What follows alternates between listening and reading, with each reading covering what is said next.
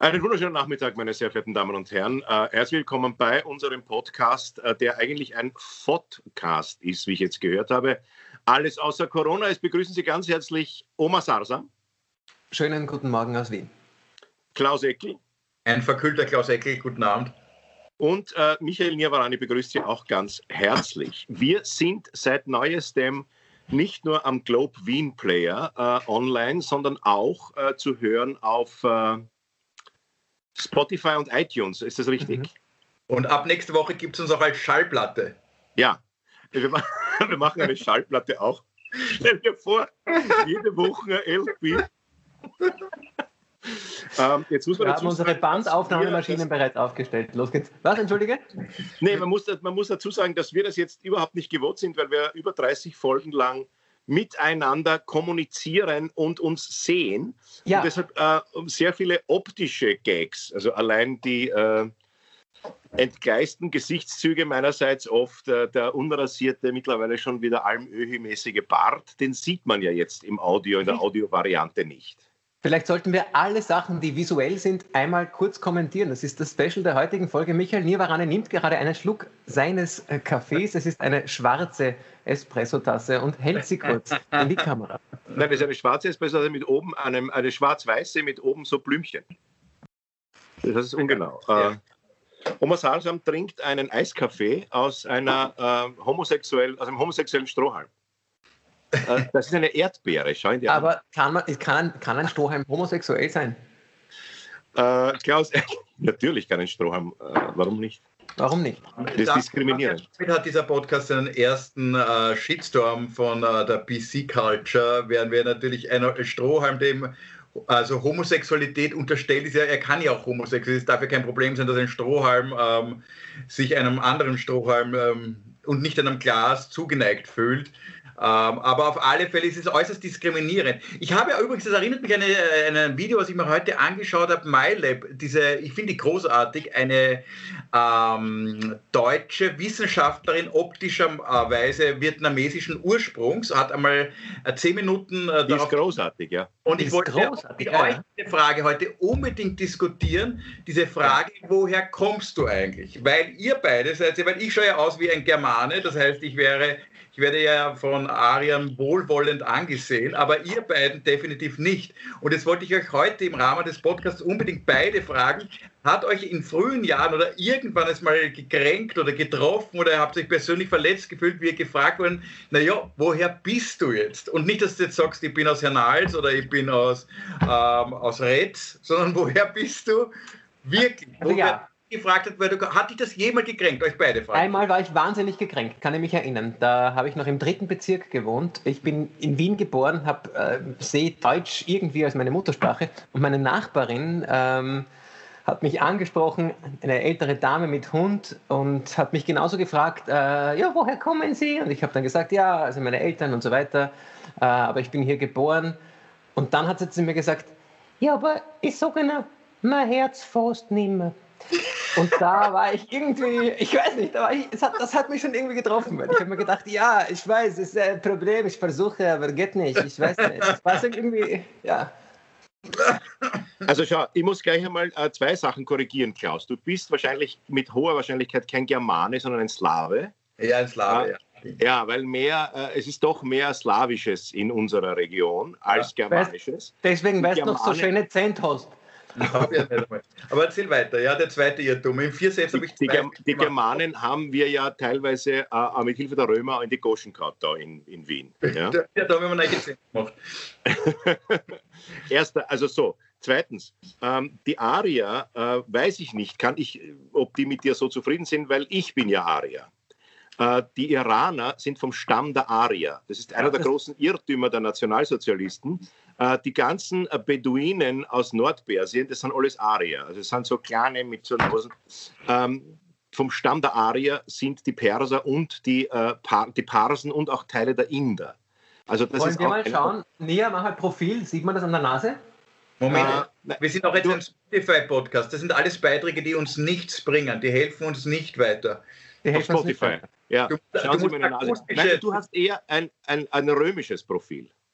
Ja, stimmt. Also, Äh, bei euch dürften doch in deiner Familie äh, damals äh, um Christi Geburt herum die Römer sehr äh, umtriebig gewesen sein. Sein Vater war Nero. Er, er ich, werde, ich, ich, werde, ich werde nachfragen. Schwerer Raucher, der Opa. War der, der Nero, schwerer Raucher, viel zündelt. Der Wusste, war der. Ja, weiter. Die Antwort ist nein. Die Frage, wo kommst du her oder wo kommen Sie her, hat mich nie gekränkt. Im Gegenteil, äh, ich möchte das immer gefragt werden, damit ich darauf sagen kann, schauen Sie, ich bin eigentlich Perser. Also ich habe es immer eher als Frechheit empfunden, mich nicht zu fragen, woher ich komme. Äh, weil ich schaue ja aus wie ein Ausländer und wenn man ausschaut wie ein Ausländer, braucht man nicht angefressen sein, wenn man gefragt wird, woher man kommt. Ich verstehe das nicht, warum man sich äh, beleidigt fühlt, wenn jemand fragt, woher kommen Sie? weil äh, es gibt keine unterschiedlichen Menschenrassen. Wir sind alle Homo sapiens sapiens, da gibt es keinen Unterschied, aber wir sehen unterschiedlich aus. Und äh, das hat auch damit zu tun, was für Gene sozusagen rezessiv und was für Gene dominant sind. Und es kann auch sein, dass jemand, der in fünfter Generation hier lebt, wenn der in der Generation davor, in der sechsten Generation davor äh, äh, irgend, äh, etwas Japanisches oder Chinesisches, Asiatisches gehabt hat, dass der plötzlich, weil das rezessiv bleibt und dann dominant wird, plötzlich äh, Gesichtszüge hat. Und das ist ja das Spannende. Das Spannende ist ja zu wissen, wo kommen wir eigentlich her. Und wenn mich jemand nicht fragt, gefragt hat, wo ich herkomme, habe ich es ihm aufgedrängt. Okay. wissen Sie eigentlich, Sie wissen gar nicht, dass ich Perser bin. Aber ich glaube, das ist auch der Grund, weil Nia, wahrscheinlich du, ich ähnlich wie du, äh, als Kind schon immer wieder mit dieser Frage konfrontiert war und das ein Teil meines, äh, meines Ichs geworden ist, dass ich mich damit identifiziert, definiert habe und ich definiere mich natürlich auch ein bisschen darüber äh, zu erzählen, was, woher ich komme, wer ich bin. Und es ist eigentlich nur die, also ich mag es, es ist etwas Schönes, wenn sich jemand für mich interessiert. Ich finde es auch über, überhaupt nicht äh, angreifend. Ähm, Warum, Klaus, eigentlich die Frage? Spielst weil, du nicht so weit, Link? Ich, ich, habe mich ja, ich, ich habe ja recherchiert, weil ich habe mich auch gefragt, wieso und eigentlich das Hauptargument von vielen, und das sind sehr, sehr viele, also ja. ich bin nicht auf Twitter aktiv, aber angeblich auf Twitter gibt es eine riesen Community, die sich da über diese Frage beschwert und da gab es auch mal einen Shitstorm, weil Dieter Bohlen einmal so ein kleines vietnamesisches Mädchen, also ein deutsches Mädchen, was ursprünglich aus Vietnam, ähm, der, der Eltern aus Thailand kam, aus Thailand, ähm, dreimal gefragt, woher kommst du wirklich? Und sie hat dann gesagt, in der deutsche Kleinstadt Stadt. Aber wirklich, und dann hat sie die Gasse gesagt, ja, in der Mandellstraße. Aber wirklich, ja, die Hausnummer 44. Ja, und aber jetzt ehrlich, und das war so. Ähm, äh, Dieter Bohlen penetrant, dass da ein riesen Shitstorm gekommen ist und der, das Argument ähm, der Menschen, die sich da diskriminiert fühlen, ist, sie würden ja gerne auch zum, in Deutschland ankommen als Deutsche. Also sie wollen als Deutsche identifiziert werden und nicht als ehemalige Türken oder ehemalige oder Vietnamesen zweiter ja, Abstammung. Aber, so. Entschuldige. aber man kann doch dazu stehen. Ja, nein, aber man, man kann man von woher wollen, kommt und wollen, sich wo. Die wollen einfach darauf nicht, die wollen einfach sagen, ja, ich bin Deutsche, obwohl ich vietnamesisch ausdrücke. Was, wo ich mir dann gedacht habe, ich habe mir gedacht, woher, also es gibt ja auch Leute, die wollen gern Österreicher sein und deswegen, ich habe die Frage selber schon oft gestellt und ich glaube, ich habe dann oft gefragt, woher muss man kommen, um ähm, gerne Österreicher sein zu wollen. Also das hätte mich ja interessiert. Deswegen habe ich ja wahrscheinlich nachgefragt, weil aus welchem Land kommst du wirklich, dass du dann gerne Österreicher bist? Und ähm, also es sind ja nicht einmal nicht einmal die Tiroler sind gerne Österreicher, muss man ja auch dazu sagen. Aber ich glaube, die Frau Adelberger jetzt gerade schon. sind die Nein, also, mal, da muss ich eins dazu sagen. Also bevor bevor jemand äh, jemand mich äh, also bevor jemand glaubt, dass ich in Deutschland äh, angekommen bin, ähm, also in dem Fall in Österreich, ähm, ist es ja trotzdem so, ich, ich bin ja ich, also ich bin zum Beispiel gar nicht hier angekommen, weil ich nirgends weggefahren bin, ich bin hier geboren, aber mhm. ich schaue trotzdem aus wie ein Perser. Ne? Also bei mir zu Hause hat die Hälfte ja nicht Deutsch gekonnt, äh, äh, da haben wir Leute ausländisch geredet. Also deshalb ist es für mich auch ganz normal, dass man das fragt die Reaktion drauf oder die, die Entscheidung, die man nach der Frage trifft. Also wenn sich jemand, jemand eine Wohnung mieten, mieten möchte und ich frage, woher kommen Sie? Und der sagt, meine Eltern kommen aus Usbekistan und dann sagt er, ui, leider nein, ich, ich sehe gerade, die Wohnung ist schon vermietet. Das ist Rassismus, das ist was anderes. Ja. Aber an sich, die Fra ich frage das immer, jeden Taxifahrer, woher kommen Sie? Ja, und ich bekomme immer dieselbe Antwort. Türkei, Jugoslawien, Persien. Türkei, Jugoslawien, Persien. Äh, ja. Also ich, ich, sehe das nicht so. Ich bin ja, kann ja trotzdem hier, ich bin, ich bin, ich fühle mich als Österreicher. Ich sage immer, ich bin Perser. Aber ich bin natürlich, vielleicht ist es bei mir insofern anders, weil ich ja beides bin. Also ich bin in sechster Generation Wiener. Davor äh, bin ich Böhme, äh, Schlesier und Ungar äh, und der Rest ist Persisch. Ähm, mhm. Also, also Habs, Habsburgisch, Habsburgisch äh, so gesehen. Mhm. Und äh, ja, ich meine, ich könnte mit Fug und Recht auf die Frage, woher kommen Sie, auch sagen, aus Ungarn, weil es stimmt. Vorfahren von mir kommen aus, kamen aus Ungarn oder aus, aus, aus Prag mhm. oder aus Schlesien oben. Aber das ist doch eigentlich eine, ich finde das eine, eine total legitime Frage. Also ja, ich finde ja die von MyLab, ähm, jetzt habe ich ihren Namen vergessen, hat das sehr schön erklärt. Sie sagt, das, das Hauptding ist eigentlich das, was ist das Motiv der Frage? Ist das Motiv der Frage, wie du richtig sagst, um den anderen zu diskriminieren? A, sie sind ein Tschetschene, da können uns das mit der Wohnung vergessen, oder er hat Interesse an deiner Person. Und man kann die Frage nicht von dem Motiv des Fragenden trennen. Ich glaube, das ist, glaube ich, der. Ich gehe sogar noch weiter, weil ich natürlich das in der eigenen Geschichte habe. Äh, aber da darf man das ja wieder machen, weil es dürfen ja Schwarze Witze über Schwarze machen und Juden über Juden. Und ich darf dann, ich frage, woher kommen Sie? Und er sagt, na, ich bin hier geboren. Ihre Eltern aus der Türkei, wann sind die hergekommen? Äh, oder äh, das interessiert mich alles, weil ich das dann immer in Relation zu meiner Familie setze und denke, ja. ah, schau, interessant, die sind seit die 50er Jahren da, mein Vater er sind in die 60er Jahre gekommen. Die, die, österreichische Familie ist 1800, 1838 hergekommen, also die, die Bremen. Also das ist, ich frage dann sogar noch detailliert, ja. Man kann zwei verschiedene Wege gehen nach einer solchen Frage. Entweder man sucht nach der Frage, das finde ich eben interessant, die Gemeinsamkeiten, oder man sucht nach die Unterschiede. Und beides ist nicht schlecht. Es ist total ja. schön, sich für was Fremdes zu interessieren. Es ist aber genauso schön, sich äh, für Ähnliches zu interessieren. Deswegen, ich glaube, wenn die Absicht hinter dieser Frage eine Interessensabsicht ist, ich, ich interessiere mich für was, hat das sogar was mit Bildung zu tun. Von wem willst du etwas über ein fremdes Land lernen, wenn nicht von jemandem, äh, der aus diesem Land kommt? Das kannst du in keinem Buch genauso lernen. Deswegen, ich finde es wahnsinnig spannend, äh, auch weil du sagst, äh, Taxifahrer, ich, ich spreche auch, also was ich irrsinnig gern mache, ich lasse mir gerne äh, fremde Zungenbrecher beibringen, wenn es irgendwie geht. Äh, ich merke mir natürlich keine davon, aber ich finde es spannend, wie die Sprachen funktionieren. Ähm, ja, ich bin auch als Kind, bei mir war es so, ich bin, mein Vater hat ein arabisches Restaurant gehabt. Araber haben, äh, jetzt kann ich über Araber Witze machen, sehr viele Araber haben ein Restaurant, ist bei Persern, glaube ich, ähnlich. Ähm, und mein, mein Vater hatte ein arabisches Restaurant und es gibt, du findest kein Personal. Das mache ich sogar in, in einer meiner Kabarettnummern, sage ich, weil du findest kein arabisches Personal, weil alle Araber selber ein Restaurant haben. Deswegen haben wir ganz, ganz verschiedenste äh, ausländische Mitarbeiter gehabt. Wir haben, äh, wir haben gehabt wirklich äh, Chinesen, äh, wir hatten eine, eine türkische Köchin, wir hatten alles Mögliche. Und das war irre spannend, so viele verschiedene Menschen auf einen Haufen zu sehen, die äh, miteinander super ausgekommen sind und sich mit einer Sprache unterhalten haben, die eigentlich niemand verstanden hat. Aber es hat fürs, es hat fürs Arbeiten gereicht und war wahnsinnig faszinierend und super bunt. Also deswegen, ich finde das Interesse zu fragen, woher kommst du, ist eigentlich ein Interesse an einem Menschen. Und wenn jemand aus dem dritten Bezirk kommt, möchte ich auch genau wissen, wo jetzt, Barichgasse, wieso, hast du den Joe Zawinul jemals gesehen, wie auch immer. Also du findest, du suchst da was äh, Gemeinsamkeiten. So, so weit geht das Interesse bei mir dann auch wieder nicht. Barichgasse, Joe Zawinul. Du seid ja keine Zawinul, ich bin einer der größten Zawinul-Fans.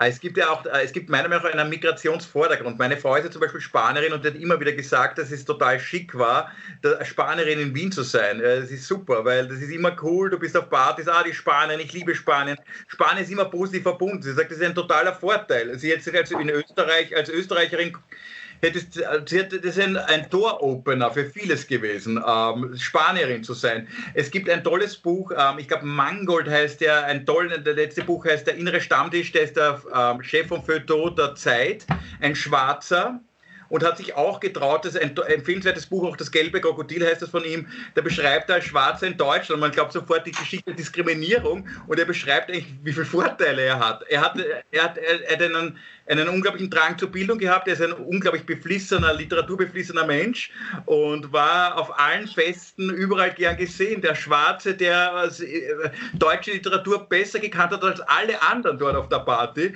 Und er hat gesagt, es, es, er hat das nie als Nachteil empfunden, hat sich aber das in seiner Community auch gar nicht mehr zu sagen getraut, weil man muss sofort die Diskriminierung erzählen, weil die Diskriminierungsgeschichte er beschreibt das, der kann man ja dann auch persönlich ein bisschen nachlaufen und in diese Opferrolle verfallen, wo manche auch ihre Berechtigung haben. Das mag ich nicht. Aber es kann, man kann sich auch die positive Seite, es gibt eine positive Diskriminierung, ähm, die man ähm, vielleicht manchmal auch nützen kann. Vielleicht. Diskriminierung heißt ja per se in der Wortdefinition Unterscheidung. Genau, ja. Und nichts grundsätzlich Negatives. Diskriminierung hat einen negativen Charakter in unserer Sprache bekommen, weil es mit Diskriminierung im Sinne von Herabschätzung äh, in Verbindung gebracht wurde. Aber eigentlich heißt es, äh, zwei Dinge zu diskriminieren, äh, auseinanderzuhalten, zu unterscheiden, ohne dass das eine besser und das andere schlechter sein muss.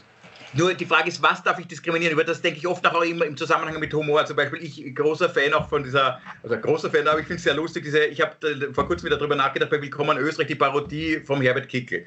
Der wird mhm. halt, ähm, das ist ja schon bekannt von ähm, ähm, ähm, Little Britain, der Kleine, der dann das große Telefon in die Hand bekommt und so weiter. Es ist eigentlich eine Diskriminierung von Kleinen. Wenn man das, ich habe ich hab jetzt während des, wenn man das Sketch an, ich finde es sehr lustig, ich muss lachen. Aber stell dir mal vor, das machst du über jüdische Merkmale, über jemanden, der eine große Nase, du stellst die Nase groß aus, ja, oder was über etwas, wo man es nicht machen darf. Da würde es einen riesen Shitstorm geben und da wäre von allen von uns wieder gesagt werden, das kann man nicht machen. Wie unaufgeklärt seid ihr? Warum ist das beim, beim Mangel des Kleinseins erlaubt, beim Mangel der großen Nase, was immer auch dein Mangel ist, ist es verboten. Und warum ist es auch, hat das sogar im Humor gibt es da irgendwie so ein, ein Lavieren zwischen den moralischen Grenzen. Und äh, ich, ich weiß es aber auch nicht genau. Ich habe ich hab mir die Frage gestellt und nicht beantwortet. Können Sie aber dazu muss man ja sagen, dass äh, der Kickel äh, nicht nur körperlich klein ist, sondern ja auch ein, wie der Nestor sagen würde, Pony an Gesinnung ist.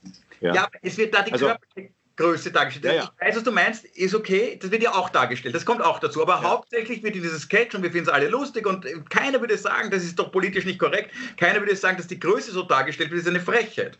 Aber vielleicht, Vielleicht auch, weil sechs Millionen äh, äh, Juden äh, ermordet wurden und nicht sechs Millionen FPÖ-Mitglieder. Ne? Interessant wäre, wenn sechs Millionen kleine Menschen umgebracht worden wären, wäre es dann politisch inkorrekt. Das könnte man vielleicht sogar fragen, wenn ich diese Analogie suche. Also nach der, ich mein, nach der Kennt ihr das Lied Randy Newman, Don't ja, Want ja, No ja, Short People? Ja, ja, klar, klar. Großer. Also natürlich ist es nach politisch korrekter Ideologie wenn man jetzt diesem, äh, in dem Extremismus des politisch Korrekten nachhängt, ist es natürlich komplett verboten. Aber da darf man ja gar keine Witze machen. Also die äh, bekämpfen ja das Witzemachen mit Cancel Culture und so weiter, weil es natürlich einfacher ist, irgendwelche Komiker, glaube ich, habe ich das letztens gesagt, irgendwann habe ich das in einem Interview gesagt, es ist natürlich einfacher, irgendwelche Komikerinnen äh, äh, zu canceln, als wirklich in der Gesellschaft was zu bewegen. Das ist natürlich, da braucht man mehr Intelligenz dazu. Aber äh, das ist natürlich unkorrekt. Natürlich ist es unkorrekt, dem Kickel vorzuwerfen, dass er so wahnsinnig klein ist. Aber wie gesagt, er ist es ja auch als Herzensmensch. Sein, es ist ja auch sein, sein Herz klein äh, und es ist ja auch seine Gesinnung klein. Er ist ja wirklich ein Pony in der Politik gewesen. Also insofern. Ja. Ja. ja. Äh, weil wir gerade von der FPÖ reden, an dieser Stelle wünschen wir dem Herrn Heimbucher baldigste und vollkommenste Genesung. Mhm. Ähm, Von der ist interessant, was, was macht es, bitte? Von der Grippe soll er sich genesen. Er soll sich von der leichten Grippe, die er hat, äh, erholen. Äh, ja, kommt es jetzt zum Umdenken in der FPÖ? Äh, ist der Hofer und der Kickel jetzt der Meinung, dass es doch schwieriger ist? Tragen Sie jetzt, interessante Frage, werden Sie jetzt, wo einer von Ihnen auf der Intensivstation liegt, im Parlament Masken tragen oder nicht. Aber das spielt schon mit, weil ich meine, wenn du dich so verhältst, dass du dich an keine Regeln hältst, ist natürlich, das ist trotzdem eine Frage der Wahrscheinlichkeit, aber die Wahrscheinlichkeit ist größer, dass du dich ansteckst. Genau. Ich denke schon, dass es zu einem Gesinnungswechsel kommen kann. Ich hoffe es zumindest, weil ich meine, das ist ja, ja, es, wird es ist etwas, was man niemandem wünscht, aber wenn es dann einmal so weit ist, dass sich jemand ansteckt, weil er sich risikofreudig verhält, na dann muss er sich doch bitte danach zumindest äh, und seine, seine, seine Kollegen. Oder anders gefragt, glaubt ihr, dass der Heimbucher, äh, wenn er gesund ist, auf eine Anti-Corona-Maßnahmen-Demo gehen wird? Ich glaube nimmer. Ja. Aber weil er nicht glaub... gehen kann oder weil er nicht will?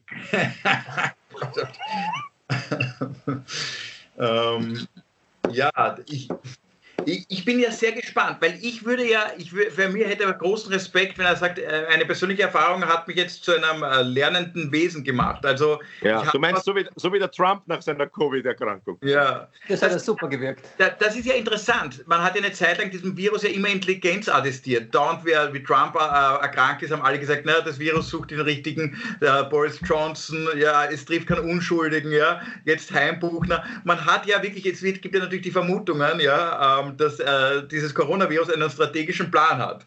Ähm, es, es, infiziert nicht ähm, ohne Grund. Es überlegt sich ganz genau. Das Coronavirus hat eine politische Agenda. Ich bin mir noch nicht ganz sicher, welche. Weil also das heißt, du glaubst, alle, die jetzt positiv sind, glauben, sie sind heimlich rechts? ähm, ja, keine Ahnung. Ja. Egal, wie Lieben, sei, ähm, ihm alles Gute. Warum? Wir wünschen ihm alles Gute und es ist noch ein zweiter, der auch auf der Party war, äh, glaube ich. Ich glaube, es war diese Party, obwohl sie jetzt behaupten, nein, nein, nein, das war nicht die Party, das war nicht die Party. Äh, ähm, ist, ist ein, ein, zweiter, äh, auch in Oberösterreich, äh, jetzt leider Gottes auch im Spital, aber nicht, noch nicht auf der Intensivstation. Wir wünschen beiden von dieser Stelle hier äh, baldige, baldige Besserung. Äh, meine Lieben, ihr habt gerade alles Gute gesprochen. Ähm, kleines Rätsel, was ist das? Das muss man jetzt erklären für unsere Zuhörerinnen und Zuhörer, die nur via Audio Warte, ich dabei noch einmal, sind. dass du das live kommentieren kannst. Äh, ich sehe ein Licht, eine kleine Kerze. Klaus, mach du weiter. Und ein Stück Kuchen, ähm, das er natürlich äh, uns präsentiert, weil wir es jetzt über Skype nicht essen können. Ja. Und jetzt gleich singe ich ein Geburtstagslied. Happy Birthday to you. Unser Podcast ist ein Jahr alt, Leute. Ah, wirklich? 20. Ich habe heute nachgeschaut, zufällig. Nein. 20.03. 2020 war unser erster Podcast. Folge 1, Staffel 1. Voll ausblasen. Fest ausblasen, geht schon?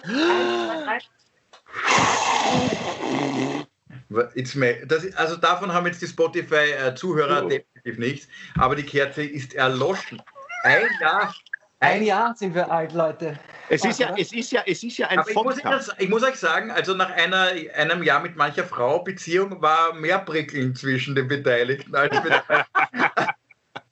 Normal, am Jahrestag, am ersten, habe ich noch mit jeder Frau geschlafen. Aber mit euch muss ich zugeben, ähm, bei aller Wertschätzung, ich bin, ich bin es nicht. gerade beide geblasen, möchte ich nur sagen, aber egal. Wobei, Klaus, ich, äh, deine Frau, deine Lebensgefährtin müssen immer sehr tolerant gewesen sein, wenn du am ersten Jahrestag mit allen Frauen schlafen durftest. Ja. Entschuldige, heute ist der vierte, dritte. Tschüss, Schatz. so handelt man sich durchs Jahr. Ja. Äh, unsere erste Folge Jahr. hat geheißen Im Grunde gut. Die erste Folge schon hat geheißen Im, hat Grunde, geheißen, gut. im Grunde gut. Ich habe ich hab reingeschaut. Ich hoffe, das war die erste, vielleicht habe ich mich auch vertan, aber ich glaube, das war die erste, 20. März 20. Ja, ja. Und das war, war, total spannend. Äh, wir, wir haben, wir, ich habe Sachen gesagt wie FFP3, dann hast du mich unterbrochen, Nia, und hast gesagt, ah, wir erklären ganz kurz. Und es ist so spannend, wie sich das gesamte Wissen verändert hat, wenn jetzt jemand FFP3 sagt und irgendwer beginnt was zu erklären, wird abgeschaltet. Äh, es hat sich das, das, das also Leben total verändert. Ich finde auch, äh, auch jetzt rückblickend extrem cool, dass wir das für die Sache gemacht haben, nicht mit irgendeinem Hintergedanken, nicht mit einem Hintergrund oder sonstigem. Äh, wir haben einfach es per se gemacht, ohne uns irgendwas dafür zu erwarten. Und ich finde, das äh, muss da mal wer nachmachen. Man muss jetzt wieder für unsere Zuhörerinnen und Zuhörer erklären, das war wieder ein optischer Gag. Äh, während Omar Sasam gesagt hat, dass wir es aus reiner Liebe zum Publikum gemacht haben, hat er eine, ein Schild hochgehalten, da ist draufgestanden, hier könnte Ihre Werbung stehen.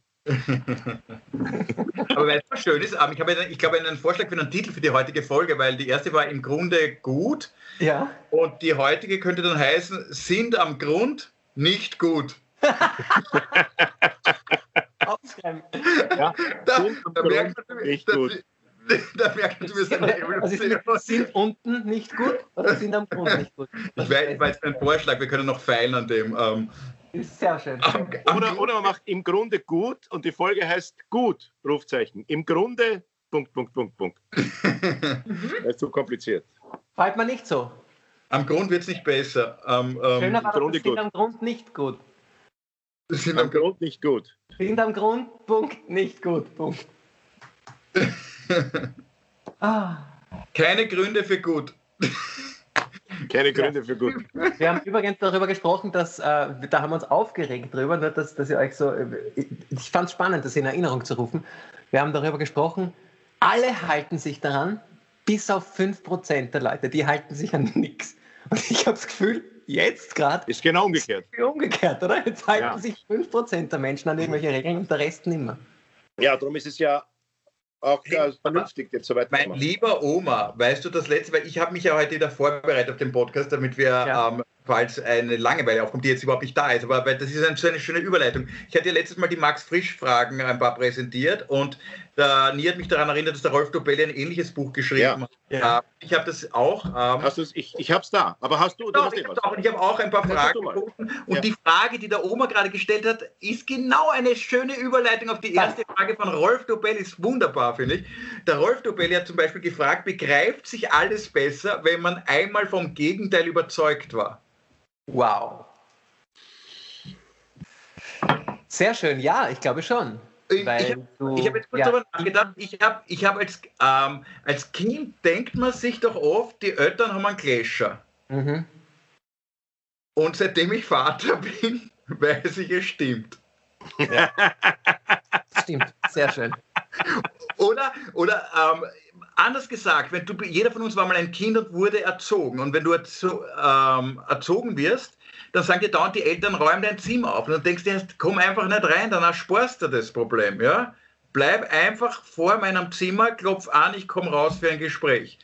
So hast du als Kind gedacht. Es geht dich einfach nichts an, wie es da ausschaut. Aber ich merke selber als Vater, habe ich zwei Kinder mit zwei verschiedenen Zimmern, wo ich jeden zweiten Tag ähm, ähm, ans Aufräumen plädiere und alle möglichen äh, perfiden Manipulationsmethoden schon eingesetzt habe, damit es dort sauber ist. Und meine Kinder denken jetzt genauso, ja, das ist mein Zimmer. Und das ist ganz interessant. Ich war einmal vom Gegenteil überzeugt. Hm. Aber habt ihr auch. bin ich bei meiner Tochter nicht. Also ich habe da, wenn sie ist jetzt 22, äh, ich würde eine Ohrfeige kriegen, wenn ich äh, in ihre Wohnung gehe und mich aufrege. Aber ich habe mich damals auch noch nicht aufgeregt. Da, also da wurde ich nicht vom Gegenteil überzeugt. Ich glaube überhaupt, überhaupt glaube ich, da merkt man, dass ich aus Böhmen bin. Ich glaube, ja, ich, ich Maxi Böhm. Sag ich ja, ich bin ein Böhm. Überhaupt glaube ich, dass wenige Menschen ähm, es schaffen, sozusagen in einer Sache wirklich vom Gegenteil ähm, überzeugt zu sein. Also ähm, das sind die wenigsten eigentlich. Also, aber vielleicht ist es so, dass wenn du dann wirklich vom Gegenteil überzeugt bist, dann verstehst du es vielleicht wirklich leichter. Aber prinzipiell, glaube ich, ist es ganz, ganz, ganz, ganz schwierig, Menschen in einer Sache vom Gegenteil zu überzeugen. Je mehr Erfahrung sie haben, ob es stimmt oder nicht. Also es ist natürlich schwierig, Leute vom Gegenteil zu überzeugen bei etwas, wo das Gegenteil falsch ist. Es ist aber genauso schwierig, unabhängig voneinander, wenn das Gegenteil richtig ist. Wenn jemand was Falsches glaubt, 3 mal 3 ist 9, ist richtig, äh, es ist schwer, jemanden davon zu überzeugen, dass 3x3 27 ist. Ja, aber ich, weiß, dass ich eine große, wenn, ich, wenn, wenn du mich fragst, welche Leute ich bewundere, dann bewundere ich oft Menschen, die es geschafft haben, eine 180-Grad-Wendung in ihrem Denken stattfinden zu lassen. Egal warum, das Thema ist mir egal. Ich habe zum Beispiel auch ein Buch gelesen von, ich weiß auch nicht ihren Namen, die, ähm, die war, ist Ärztin und war lange, hat 20 Jahre oder 15 Jahre eine Praxis für Homöopathie gehabt hat 15 Jahre lang Menschen homöopathisch behandelt, hauptsächlich, viel mehr als als Ärztin. Und dann hat sie sich irgendwann, ist sie trotzdem skeptisch geworden. Die war auch in vielen Fernsehsendungen und hat dann äh, mehr recherchiert, hat sich verschiedenste Studien angeschaut und ist jetzt eigentlich eine totale... Aufgehört mit der Medizin und hat aber sich auch dem ausgesetzt, dass sie eigentlich 15 Jahre lang Menschen das Geld abgenommen hat für Dinge, an die sie jetzt überhaupt nicht mehr glauben. Und jeder würde das verheimlichen. Und ich habe diese, die war auch bei der Stöckel und so weiter. Ich habe das interessiert, egal jetzt, was man von Homöopathie hält, das, das steht gar nicht zur Debatte, aber ich fand diesen Schritt so bewundernswert, zu Sehr sagen, mutig, ja. ich glaube, ich habe mich 15 Jahre total geirrt. Gut, bei Männern denken sie das viel Frauen, aber aber dass man dann, dass damit öffentlich wird, das machen aber auch viele Frauen, die sagen auch öffentlich, meiner war ein Trottel. Aber bei dieser Ärztin fand ich das irgendwie, irgendwie es hat Respekt, habe ich mir gedacht. Respekt. Das ich ist möchte zu Homöopathie noch eins sagen. Äh, ich glaube natürlich nicht, dass das funktioniert. Das ist keine Glaubensfrage, es ist eine Frage der Wissenschaft. Aber wenn Homöopathie funktionieren würde, dann äh, würde es ja reichen, wenn ein Bauer über sein Feld geht, einen fahren lässt und es ist gedüngt. Ne? Richtig. Ja, es, kommt, weil die Dosis. Es, war, es, ist, es ist gedüngt und zwar in dem Schaß ist die gesamte Geschichte der Menschheit versteckt. Ja. Ja, aber ich. Also das heißt, du, du düngst, in einem Tropfen Wasser ist die gesamte Information der, der, Menschheit drinnen. Wenn das stimmen würde, dass du mit, also zumindest aus meiner Sicht, dass du mit, äh, mit, dieser, mit dem Potenzierungsverfahren laut Samuel Hahnemann ähm, etwas in, an Information speicherst zwischen da die. Da darf ich anmerken, mein, mein, mein burgenländischer Cousin hat unglaublich starke Blähungen und gleichzeitig einen großen Weingarten und macht wirklich einen großartigen Rotwein. Erster Beweis dafür, dass es funktioniert. Es funktioniert. Die Winzopathie. Ja, ja, ich, ja die Winzopathie ist großartig. Ja. Ähm, die nächste Frage von Rolf Dubelli ja. ist an euch. Hab, haben Sie im Liegen eine andere Meinung als im Stehen? Das ist eine äh, komische Frage. Von der, von der, Stärke, von der Stärke meiner Erektion, ja. Vielleicht, äh, ja, ich habe auch einen anderen Blutdruck. Ist eine Erektion eine Meinung? Was? Ist eine Erektion eine Meinung? Kann eine Erektion eine Meinung haben? Kann eine Erektion für etwas stehen? das ist auch ein schöner Titel übrigens. Kann eine Erektion eine Meinung haben? Ich schreibe mal auf.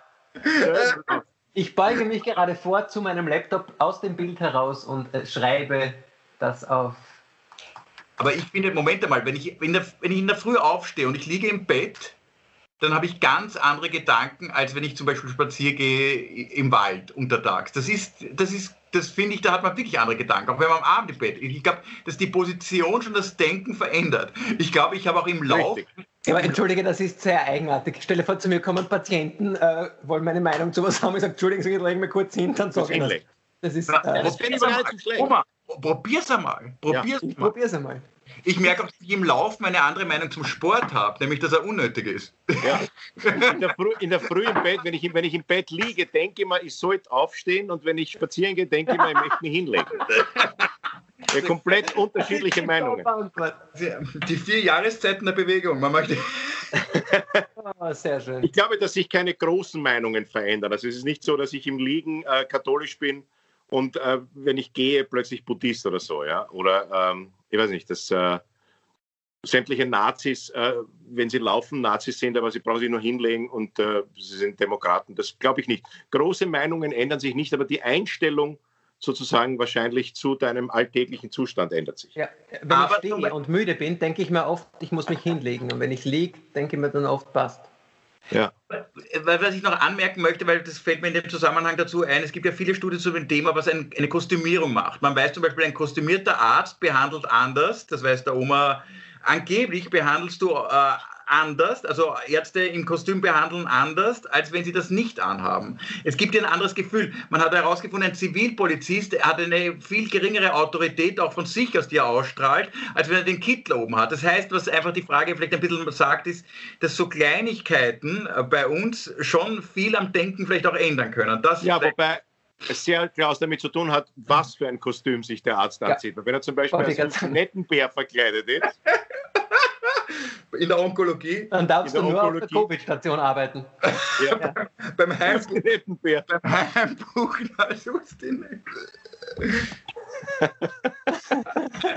beim Haider, als, als Jörg Haider würde ich jetzt zum Heimbuchen, als Erscheinung. ähm, gut, kommen wir zur nächsten Frage. Ja. ja. Ist nicht mehr die, die, nächsten zwei Fragen finde ich wirklich sehr gut. Ähm, gibt es in Ihrem Leben einen Menschen, bei dem Sie auf eine angenehme Weise sich kleiner fühlen? Ja. Du kannst ruhig meinen Namen nennen. nein, nein, aber jetzt eher wer? Jetzt musst du Namen nennen. Uh, John Cleese. Mhm. Der ist aber auch, ähm, da könnte ich jetzt sagen, Werner Fassmann. Gut, der ist auch größer, ja. Nein, auch, auch äh, in allem, was ich in meinem Leben äh, erreicht habe und mache und in meinem ganzen Sein fühle ich mich wie ein kleiner Bub eigentlich, immer ihm gegenüber. Gibt es das bei dir auch, Oma? Ja, das ist eine Kinderchirurgin, äh, von der ich alles gelernt habe, alles immer schlechter mache als sie äh, und trotzdem wahnsinnig viel gelernt habe. Und ähm, ich operiere immer noch gern mit ihr, weil es wunderschön ist, ihr zuzuschauen beim Arbeiten, wunderschön ihr zu assistieren. Äh, wir müssen auch nicht wirklich viel reden miteinander. Es geht wirklich, ein Handgriff äh, in, führt zum nächsten. Äh, zu, zu, zumindest aus meiner Sicht, aus ihrer nicht. Äh, und äh, ja, das, das, ist, das ist eigentlich sehr, sehr liebe Kollegin ähm, und da fühle ich mich auf sehr, sehr angenehme Weise kleiner. Klaus, du? Ich wollte jetzt nur den Oma noch fragen, ob sie vielleicht auf angenehme Weise auf ihn hinunterschaut. Das ist die Frage. Das werde ich sie äh, übermorgen fragen. Ich habe jetzt auch vorher nachgedacht, jetzt natürlich, pff, ähm, ich habe es gibt viele Leute. Mir ist vor einem Jahr bei einer Lesensendung, da habe ich den einmal persönlich kennengelernt, den Richard David Brecht. Also ich weiß, er ist sehr populär und die dauernd ist er in, in Fern, im Fernsehen und dann wird man sofort, ehrlich gesagt, ist man ein bisschen so die Helene Fischer der Philosophie. Aber ich habe mit ihm eine Stunde da in dem Pausenraum geredet über verschiedene Themen, von Bildung äh, bis äh, Technologien und Datenschutz im, im, Silicon Valley, bis ein ganz wenig Philosophie äh, über Popper. Und das war da habe ich mir gedacht, da war jeder Satz von ihm 20 Mal, sein schlechtester Satz war um 30 Mal besser als mein bester.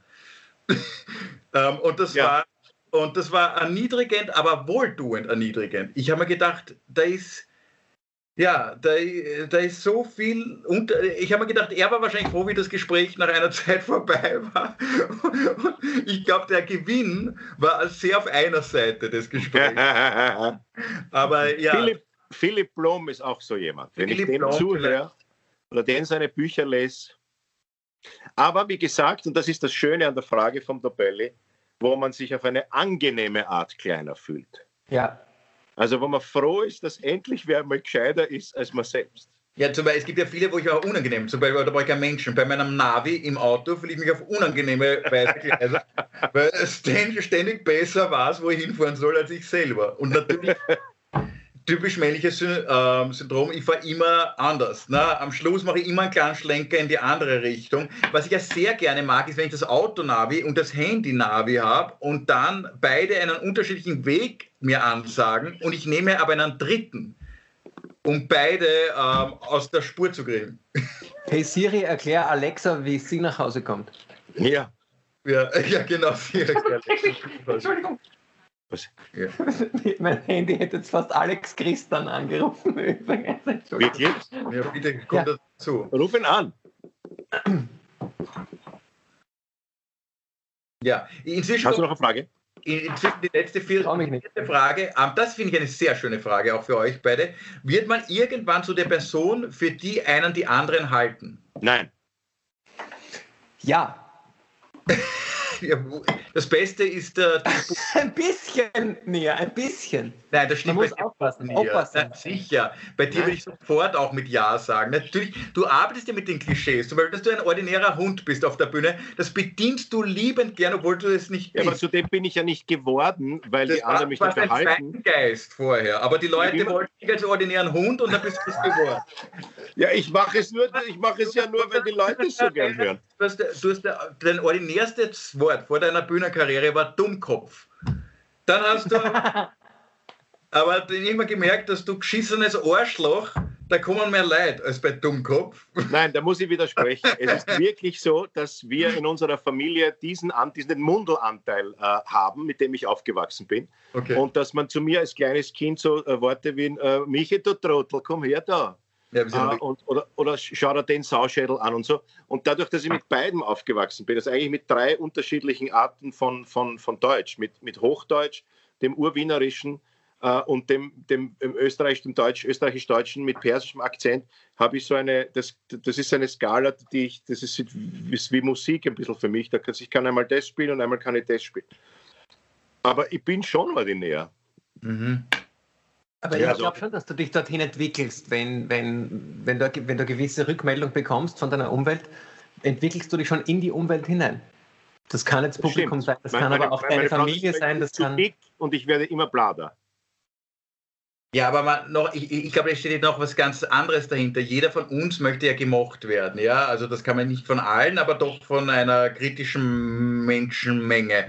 Und die Frage ist, jeder weiß dann nach einiger Zeit auf diesem Planeten, was sind seine Gewinnereigenschaften, um bei anderen anzukommen. Und versuche ich diese Eigenschaften dann öfters zu bespielen, weil sie auf gute Resonanz stoßen oder umgehe ich sie? Und ich glaube, da würde ich auch bejahen, äh, bejahen, bejahen, bejahen sogar. Bejahen, bejahen ähm, würde ich, dass ich ähm, ähm, dem nachkomme natürlich. Das glaube ich schon. Die, noch die zweite Frage kommt dazu, die dahinter steht, ist, wäre ich zu der Person, für die mich wer hält. Das heißt, wenn jemand äh, sagt, du bist ein Trottel, werde ich dann einer. Oder man könnte es ja positiv auch formulieren.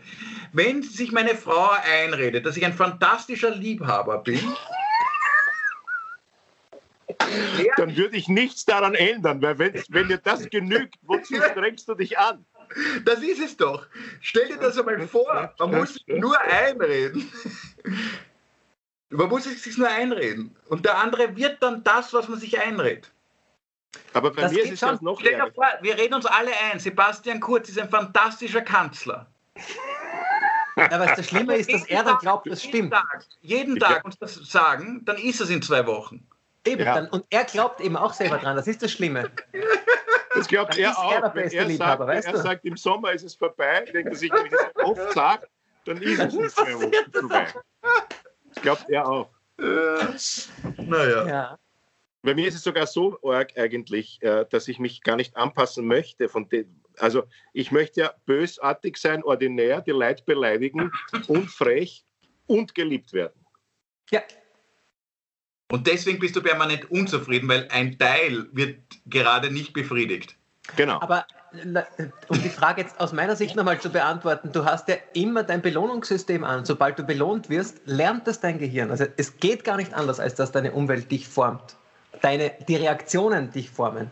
Also ich glaube, wenn du, Nia, jetzt, um bei dir zu bleiben beim Beispiel, analytisch... Wieso wird denn da dauernd auf mir Entschuldige, aber angenommen, Nia, Stell dir vor, jedes Mal, wenn du Sautrottel sagst, gehen die Leute, passiert einfach gar nichts, sondern es ist jedes Mal totale Stille. Dann würde dein Gehirn im Belohnungszentrum sagen, okay, das brauchst du nicht mehr. Nein, mein Gehirn würde sagen, ich hab's gewusst, es sind Sautrottel und die verstehen den nicht. Ja, das würdest du denken, aber du würdest das Wort Sautrottel gegen ein anderes Wort austauschen. Ja, voll weil, weil, weil du den Lacher willst. Ja, und wenn du sagst, ähm, ähm, ähm, wenn du merkst, das Lacher wäre größer, wenn du sagst, äh, vor mir sitzen Menschen, die sind zerebral dünn besiedelt, das wäre der Sicher ein großer Lacher übrigens. Zere ja, Entschuldige, zerebral dünn besiedelt ist sicher ein großer Lacher. Aber ich glaube, der größte Lacher ist. Du glaubst, Nein, ich glaube, nach zerebral dünn besiedelt darfst du nicht mehr Sautrottel sein. Das ist der zerebral dünn das Sautrottelt. Jetzt haben wir den Titel für die heutige Szene. Ein zerebral dünn besiedelter Sautrottel. Dem es im Grund nicht gut geht. Dem es nicht gut geht. Und damit verabschieden wir uns von heute. Wie, spät ist es? Es ist vorbei, ja, Wahnsinn. Das war. Warte, ich muss aufschalten. Wer hat an der Uhr gedreht? Leute, alles Gute zum ersten Geburtstag. Ja, sehr äh, schön nochmal. Ich bin gespannt, wie viele wir noch feiern. Ja, mal schauen. Ich, Schauen wir mal. Ja, laut um. Ähm. nicht mehr lange. Ist das das Ende des Podcasts nah? Laut Virologen sitzt man noch vier Jahre. Aber da er sich mit Virologen selten austauscht. Laut Urologen? Laut Urologen. Laut Urologen. Was mir dieser Feier zum äh, einjährigen Geburtstag extrem missfällt, ist, dass der Sasam der Einzige ist, äh, der jetzt eine Torte isst. Ja, genau. Das ist, äh, die nächste Feier müssen wir äh, anders machen. Wir haben uns übrigens gesagt, liebe Zuhörerinnen und Zuhörer, dass wir zu Ostern ähm, eine Pause machen. Weil der Klaus krank ist. Weil ich äh, im, in den letzten Zügen. In den letzten Zügen. Äh, ein paar Betten, die noch frei sind. ähm, die Regierung äh, hat uns keine Öffnungen versprochen. Äh, die haben einfach keine Eier und trauen sich das nicht zu sagen. Vielleicht finden sie da ja zu Ostern und äh, sie sperren nach Ostern was auf. Aber die sind da bemalt. Den Witz bemalt. Jetzt habe ich den Witz auch noch untergebracht. Ja, vielen, vielen Dank fürs Zuhören. Das war die Folge Ein zerebral dünn besiedelter Sautrottel äh, von unserem Podcast Alles außer Corona. Es verabschieden sich ganz herzlich Oma Sarsa. Jetzt muss man jetzt wieder äh, beschreiben, was du gemacht hast für die Leute, die es also, noch hören. Er hat mit vollem Mund äh, die Kerze ausgeblasen. Er hat mit vollem Mund mit einem Stückern Brösel die Kerze ausgeblasen. Mhm. Was er nicht sieht, ist, dass das Brösel zu brennen begonnen hat und hinter ihm seine Gitarre Feuer gefangen hat. Und es verabschiedet sich Klaus Eckel. Schönen Abend, frohe Ostern. Frohe Ostern, alles Gute. Wir hören uns wieder nach Ostern. Alles Liebe wünschen wir. Ciao, bye bye.